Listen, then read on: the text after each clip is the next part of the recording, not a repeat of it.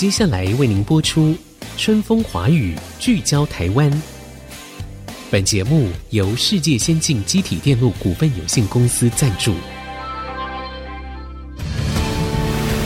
探索台湾新力量，开拓未来新视野。《春风华语》，聚焦台湾。沈春华主持。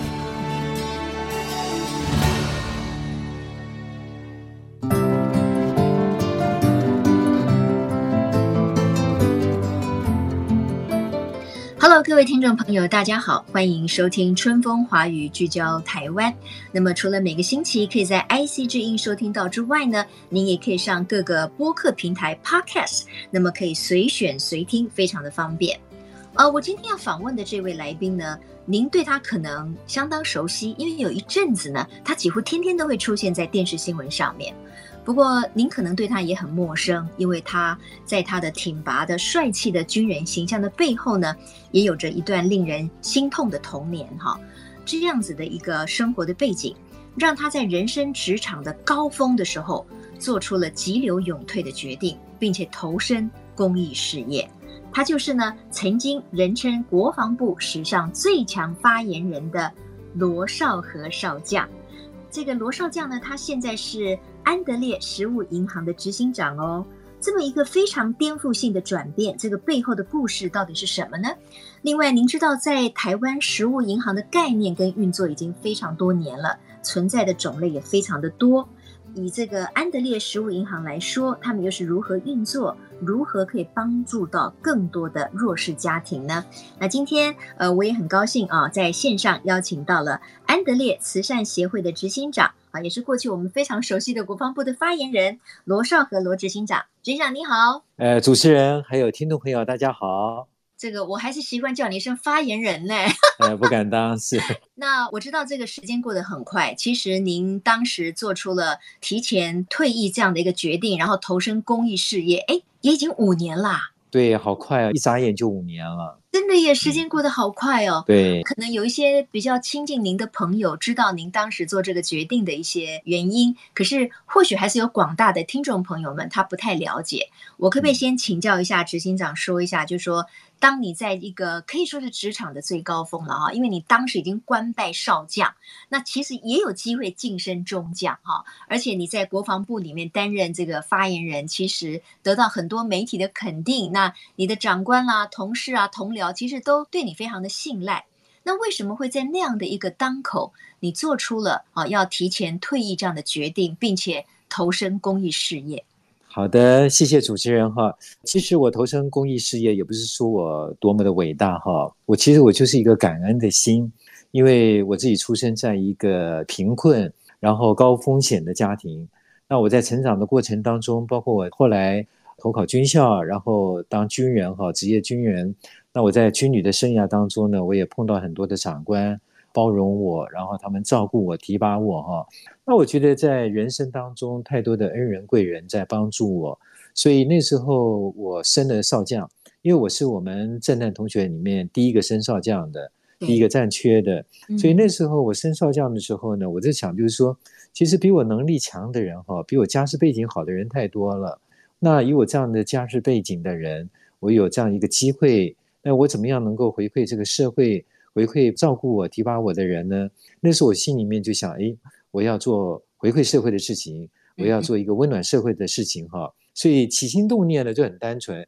呃，因为我是一百年升少将的，那在一百零二年的时候呢，我那时候就开始，我就跟长官报告说我想要退伍。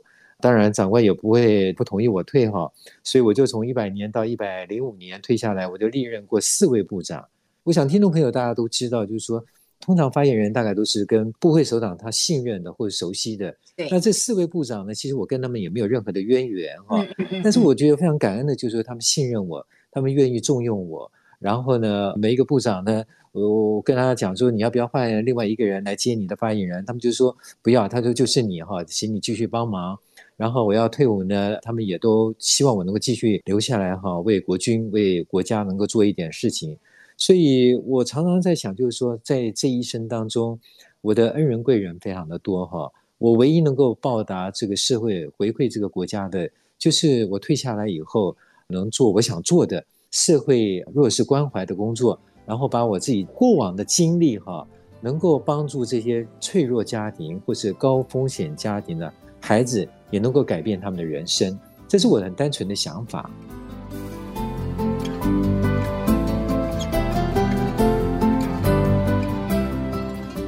虽然呢、哦，执行长说起来是一派轻松哈，认为这是一个很自然的想法，但是我觉得其实人生有很多阶段都是不容易的哈。你真的愿意挥别一个职场的高峰，以及可能人人称羡未来的光明前途，完全投入在公益的行列里面，听起来我觉得是很不简单哈。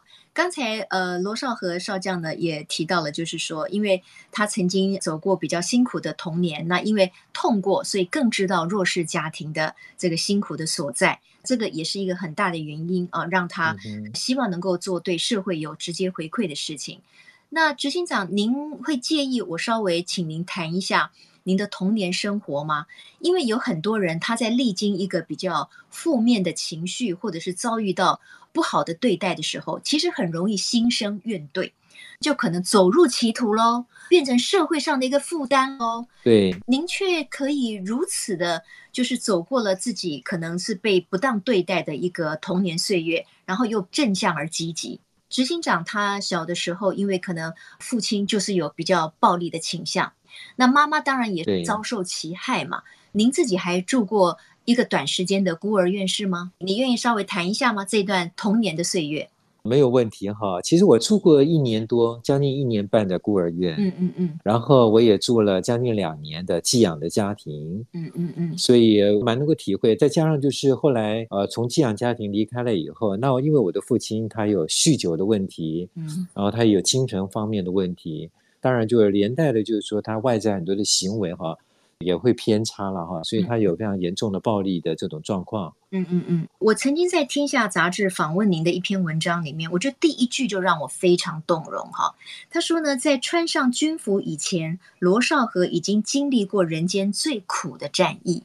我看到这句话，我就想哇，然后我我看到后面您这个小时候这么辛苦的，然后可能要面对父亲不理性的这个对待，但是你最终你是非常正向的。那其中有一段我也很动容，就是说，在你父亲年老的生病了以后，推出手术室的时候，你有一个有一个想法，你觉得说，如果他有办法选择的话，有谁愿意让自己是可能精神不好，可能是酗酒，可能是暴力对待自己的小孩呢？对，所以当下就心理上跟他和解了。要不要讲一段这段感动的过程？是。那个是民国九十八年底，我的父亲他确定就是罹患了癌症。那个时候呢，就医生说他必须要开刀啊。其实医生有问我的意见，就是说要不要开刀啊？那我那时候因为他已经是算是癌症的末期哈，那时候心里面就想，就是说开刀最起码就是他还可以再多活一段时间，因为医生有评估，他也许可以再多活个两年三年哈。那我回首就说我的父亲，他其实这一生当中。他也吃了很多的苦哈，受很多的罪。那我觉得还是开个刀哈，最起码就是在他人生的剩下的岁月里面，我可以好好的照顾他。虽然他曾经带给我跟我的弟弟很多的痛苦，但最起码就是说我可以照顾他哈，我让他可以人生的最后一个阶段呢，他可以带着一个幸福哈离开这个世界。所以那时候就开完了刀，开完刀啊，那时候他因为人已经清醒了，所以他会痛，很不舒服。那那个时候我就陪着他到了这个病房里面，在病房里面我就照顾他，他就因为会哼哼嗨嗨，我那时候就看到他哈那么痛苦哈，我心里面在想就是说，让医生来开刀到底是对还是错的？然后我再看他在那种痛苦当中的那个状况哈，心里面就很难过。我那时候就在想就是说，虽然我在过往的岁月当中受了父亲太多的伤害，可是呢，在那个时候我心里面想。如果他可以选择的话，他一定不会选择让自己成为一个酗酒的人，更不会让自己成为一个有家暴的人。哈，我觉得人生很多的时候，我们是没有办法能够选择的。就像我现在关怀很多的弱势的家庭的孩子，或者是他们的父母亲，我也知道，就是说有很多人，他其实他也不愿意陷在这样一个就是很糟糕的这种状况当中。他如果可以改变。我相信他一定很愿意改变他的人生哈。嗯嗯嗯。所以那时候我心里面就为我的父亲祝福哈，因为我有基督教的信仰，所以呢我就为他祷告，我求上帝来医治他哈。那那个时候呢，心里面就有个感动，我就说啊，我父亲那么多年来带给我们很多的伤害哈，那我心里面其实对他是充满了很多的恨，很多的怨哈。那怎么样能够把那些怨跟那些恨化为一个祝福？我那时候就告诉自己，哎，我要为我的父亲祈福哈，我要折我的寿。所以我那时候就每天哦，我大概晚上的时候我忙完了，然后呢我就祷告，我愿意用我人生的岁数哈，不管是十年或十五年折我的寿数来换得我的父亲，让他能够得到医治啊。但那次发自内心里面就先饶恕了我的父亲。呃，以一个孩子、儿子的立场哈，为我的父亲祈福哈。当然，我的父亲后来他也不过就活了一年的时间哈。他在一百年的一月十号他就过世了。从九十八年底哈到一百年那一年左右的时间呢，那时候我在台北，我在国防部发言人室工作，我的工作压力其实非常的大。但是我每个礼拜五只要忙完了以后，傍晚我大概就会坐高铁。到南部去照顾我的父亲，然后去陪他，除非就是有重大的事情没办法下去。那我也很高兴，就是在他人生的最后一个阶段哈，虽然他已经神志不清了，但是在他人生最后一个阶段，我可以陪伴他。啊，我想这一段哈，听得我们每一个人真的是感触非常深，也非常的感动哈。和解可能是最大的力量，就是当你原谅了别人的时候，你自己也才能够获得真正的。快乐跟平安啊！对，我非常谢谢罗少和少将哈，愿意分享这一段，因为我相信这就是跟他为什么投身公益事业的初衷是一样的，就是不管你在人生什么样的低谷里面，你永远都有希望，你永远都有机会。好，好了，那我们要先平缓一下心情，然后我要先进一段广告，广告回来之后呢，我就要请教一下当年我们国防部的史上最强发言人罗少和少将，请他来谈一谈他。他现在的在食物银行里面所做的公益的事业是怎么样执行的？如何帮助到更多的弱势家庭？马上再回到春风华语，聚焦台湾。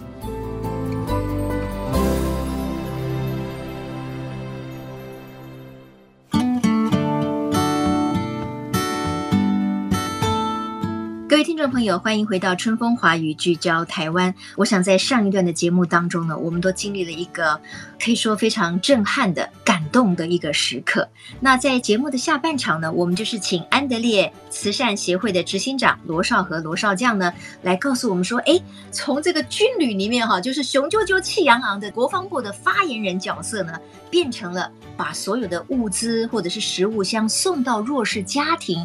这个完全颠覆大家想象的一个工作内涵，它到底是怎么样运作的哈？那执行长，我知道这个安德烈食物银行哈，就是说每一个月要送出五千份的这个食物箱啊。是我们固定帮助的个案大概有五千多个，以十月份来讲，五千五百九十二个。但是呢，今年五月份之后呢，因为我们 COVID-19 疫情的提升警戒嘛，嗯，受到影响的社会底层的人哈增加很多，所以我们平均每个月呢，大概都增加了三到四千箱，所以等于我们现在一个月哈，将近有九千箱到一万箱的这个食物箱在做援助的工作。啊哈！而且最特别的是呢，我知道就是说，因为执行长您非常的细腻，你觉得每一个家庭他们的食物箱的内容其实可能是不一样的。据说光是送的奶粉就有什么三四十种，因为有些可能是鼻胃管的，有些可能是要婴儿的、老人家的。对，其实安德烈食物银行哈，应该算是全世界唯一哈做客制化的一个食物银行。我们安德烈已经算是台湾之光哈。那我为什么要做客制化呢？其实是因为，呃，我以前在担任发言人的时候，国军部队常常只要哪一个地方有发生重大的灾情或是重大的事故，我们通常都第一时间会派部队去做救灾的工作。那我常常陪着部长、陪着总长啊去探望我们的救灾部队。那往往到了灾后复原的阶段啊，看到我们部队周边呢、或是救灾队伍的附近哈、常常会有很多闲置在那一边的一些赈灾的物资哈，那这些东西呢，其实都是民众的爱心。那为什么会有这些状况呢？我就深入的去发现，是因为我们台湾人都很有爱心，所以呢，我们一旦发现哪一个地方有需要哈，通常大家的习惯就是我手边有什么，我现在马上可以拿到什么，就赶快往那边送哈。那你比较不会去想太多，现在那边到底有哪些限制的因素，或是现在那边到底需要的是什么，就会常常造成就是说送过去的东西啊，可能不符合那边的需求。举个例子来说哈，比如说现在那边缺水、缺电，或者甚至缺瓦斯哈等等的。那我们送了再多的米啊、面条啦，就是要烹煮的这些东西过去，它也没办法能够使用哈。是是。也许这个时候可能最需要的是可能饼干啦、面包啦、保酒乳啦哈这一类，或者矿泉水啦，可以马上吃、可以马上喝的哈。但是一般人比较不会想那么多哈。那第二个呢，是我在一百零五年底的时候，那时候我是七月一号来到安德烈服务的。那一百零五年底的时候呢，有一天我跟我的就是社工去探望一个单亲的妈妈。那这个单亲的妈妈她很辛苦的照顾两个孩子，嗯，最小的孩子呢才一岁多哈。那我就看到这个家里面呢摆了这个五六罐奶粉哈在那边。那因为以往工作的训练哈，我就比较习惯看一些细节哈。那我看这个奶粉，哎，好像都没有动用过哈。我就很好奇的问着妈妈，就问她我说，哎，你这个奶粉好像都没有使用哈，是什么原因？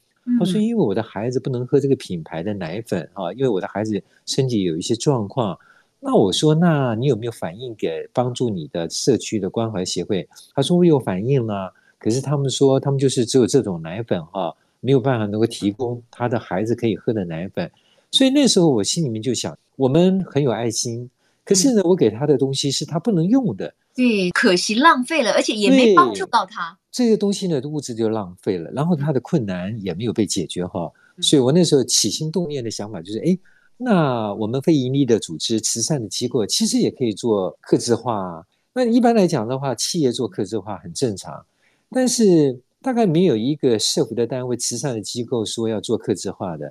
所以那时候我就想，哎，我要接受这样一个面对这样一个挑战哈，可能也是我的个性从小那种生长的环境让我就是我不会去怕困难哈，我反而碰到困难的时候，我想要去克服它。所以呢，我就开始想我们安德烈食物银行怎么样能够做客制化。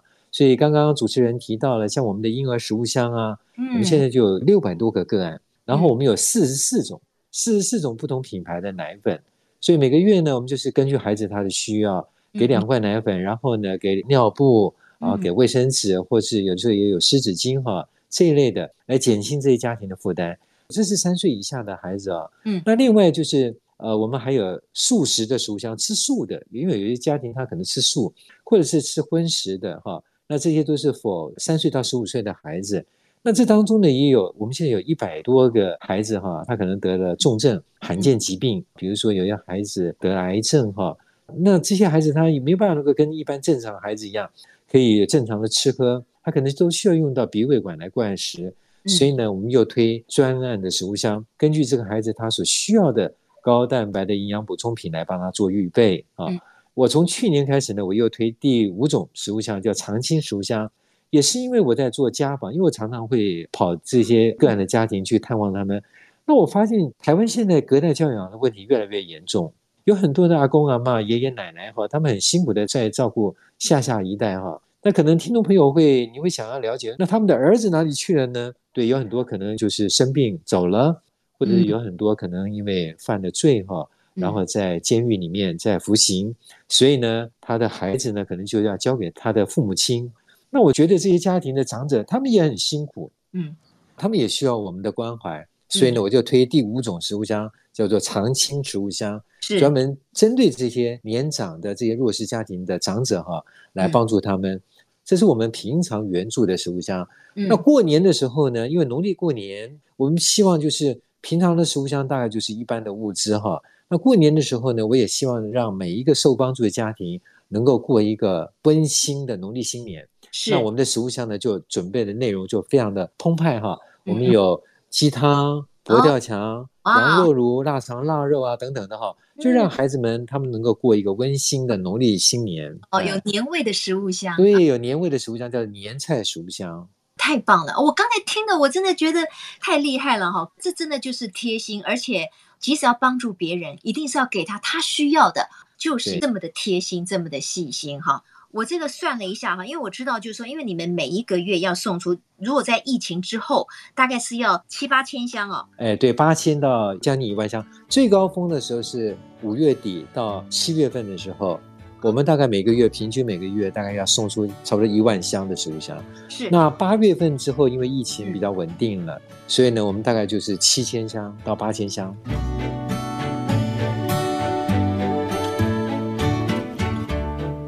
那这些帮助的名单是怎么产生的？好，我们的个案来源呢，有包括就是各个国中小学的老师哈，因为有很多的班导师，他对于他班上孩子的状况，他非常的清楚，啊，就觉得这个家庭非常需要关怀，就会通报我们。然后第二个呢，就是派出所的警员。因为他也非常了解他辖区的个案的家庭的状况，他觉得有些家庭需要帮助的警员，他也会通报给我们。嗯，那第三个呢，就是社福的机构。那也许听众朋友们可能会觉得很纳闷哈。我们也是社福的机构啊，那为什么会有社福的机构通报我们呢？嗯嗯，嗯。那事实上，台湾的社福的单位很多，那各有各不同的专业哈。那有很多的社福单位，他可能只是做个案的媒介啊，资源的媒介跟提供哈，他可能没有办法能够做济贫的工作。那有的社福的单位呢，可能只能做个案的陪伴，或者是咨商，或者是辅导的工作，他也没办法能够做济贫。那可是我们安德烈呢，我们可以做济贫的工作。所以呢，就通报我们，然后一起来帮助这些家庭。嗯，那第四个呢，当然就是这个教会哈，因为我想听众朋友大家都知道，就台湾在过去的一百多年来哈，大概应该有一百五十五到一百五十六年哈，我们台湾的医疗发展跟我们台湾的啊社会福利发展，其实都跟宗教有关。早年的时候有很多的牧师啊、神父、修女啦，他们远从美国、加拿大啊、这个德国、法国了哈。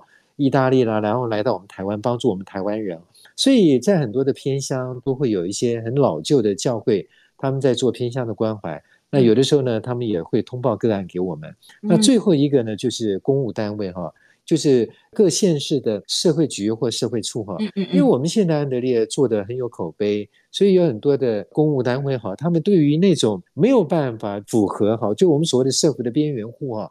没有办法能够用公家的资源来帮助的这些边缘的家庭，他们发现有一些需要的时候，他们也会通报给我们，然后我们来帮助这些家庭度过难关。好，我觉得从一种克制化的食物箱哈帮助，以及就是说你们你看看这个数量，我听起来是蛮庞大的哈，好像你们一个月的经费哈，就是光是买这些食物箱的这些食材啦，各方面的用品呐，要高达一千万呐。对，现在我们的物资来源有包括我们采购的，然后有厂商捐赠的，也有民众捐赠的，还有呢，就是我们到校园做推广，就是我们在校园做品格教育的推广。那有些学校呢，他们也希望能够鼓励他们的孩子能够学习去分享，那就会有校园一日捐哈。那像这些的话呢，都是我们物资的来源。但是通常来讲的话，就是民众捐赠或者校园一日捐的，它是比较不稳定。比如说，像今年五月份之后，所有的学校都是视讯教学啊，学生都不进入到校园里面去，所以这个来源就是零。那另外呢，厂商捐赠的有的时候也是看厂商哈，他的物资哈可以捐赠多少出来，所以我们比较稳定的大概都是采购啊，都是采购的物资。但现在采购的物资呢，对我们来讲压力又增加了，是因为现在 物价都在上涨。对，好，我们现在就是这一年来哈，物价上涨了很多哈，所以呢，我们采购的成本呢也增加了蛮多的。平均就是我们每一个月光是采购的物资，再加上我们就是因为我们是透过宅配，所以安德烈大概也是全世界唯一透过这个物流宅配的这个食物银行哈。我们算一算，大概差不多将近差不多要一千万左右，甚至有的时候可能超过。是，那我觉得作为一个执行长，可能如何每个月都能够募到这么多的款项，也是一个很大的压力嘛，哈。那几年以来，就是说在募款方面，您的感想是什么呢？以前安德烈哈，因为我们成立才十年，我们是二零一一年才成立的，所以我那时候刚刚来到安德烈的时候，就我们比较默默无名哈，社会的捐赠啦，各方面的资源的获得都会比较困难，所以我也曾经闹过笑话，在一百零六年的一月二十九号是我们农历春节嘛。那是我第一次半年在食物箱，那因为不晓得自己口袋到底有多深，所以因为那时候我跟创办人还有我们理事长啊，跟他们讲，我来我单纯就是只想回馈社会哈，做关怀的工作，我不想去管钱哈，因为我觉得管钱是很伤脑筋的，就是行政的事务的工作很多。对，那后来那一次就因为有缺口蛮大的，所以呢，我就差一点就是把我的退休俸哈全部解掉来补这个缺口啊。所以后来我就想，就是说，哎呦，这样子不行哈，我还是要回归到就是说一个管理者的角度来，所以要劝募募款也是我的工作，因为以前我不想要管募款的事情，后来我觉得就是说募款其实也可能是我很重要的一项工作。那我觉得就是说要让社会大众信任我，就像我当发言人的时候。我那时候做了很多比较革新的一些改革、一些做法哈，所以我觉得就是你要让国人支持国军，你是要让先让国人了解国军嘛。那我要让社会大众支持安德烈，一定要先让社会大众了解安德烈哈。所以我觉得一个品牌的建立非常的重要。那因为安德烈是没有品牌的，一般人脑袋瓜子里面也没有什么样的印象，所以呢，我就觉得就是说我怎么样能够建立这个品牌。然后也能够让更多人信任我们、支持我们。品牌建立，然后再来就是品质很重要。对，就你的品牌有了，可是你的品质不好，嗯，别人也许支持了一次，他觉得啊，你就这个样子嘛，就不怎么样嘛，嗯，可能后面他就不会再支持你哈。就跟我们买东西一样，所以那时候我就开始做客制化，也是我建立品牌的一个很重要的一点。然后再来就是，我们不管怎么样，我觉得这是一个信心的操练啊。不管怎么样，我们一定要把我们的内容物一定要好。就让每一个受帮助的家庭、受帮助的孩子，他拿到这个食物箱，就像拿到一份礼物一样，是对他的成长有帮助的，对他的健康有帮助的。所以呢，我在我们的内容上面哈，我就做了很多的要求。每一样东西我不敢说是最好的，但是最起码它是符合健康的要求的。那我也非常感谢哈，非常感恩的就是很多社会大众看到了我们的改变，然后看到我们非常用心的在做弱势关怀。所以愿意支持我们，所以我现在我的需要哈，大概跟我的就收支还能够平衡了，这点真的是非常的感恩。当然，因为我们现在要帮助越来越多，还是需要很多的资源。对对，对，当然，真的听起来我觉得是非常不容易，而且居然每个月有这么大的量呢，表示安德烈食物银行的这个品牌确实已经在很多的民众里面建立了信赖感。啊，太棒了！因为今天时间的关系，其实本来还想好好的跟我们的罗少和执行长再多聊一聊。不过我相信今天的内容已经非常丰富了哈，也希望社会大众哈也可以透过不同的社服单位，当然也包括安德烈食物银行，可以将我们的爱心广发到我们的社会上去。执行长，今天非常谢谢你分享了这么棒的故事。谢谢主持人、听众朋友，谢谢，谢谢也谢谢今天听众朋友的收听。我是沈春华，我们下周同一时间，春风华语聚焦台湾，空中再会了，拜拜。执行长，谢谢，拜拜。谢谢，谢谢主持人，谢谢听众朋友。本节目由世界先进机体电路股份有限公司赞助，探索真相，开拓未来。世界先进公司与您一起聚焦台湾。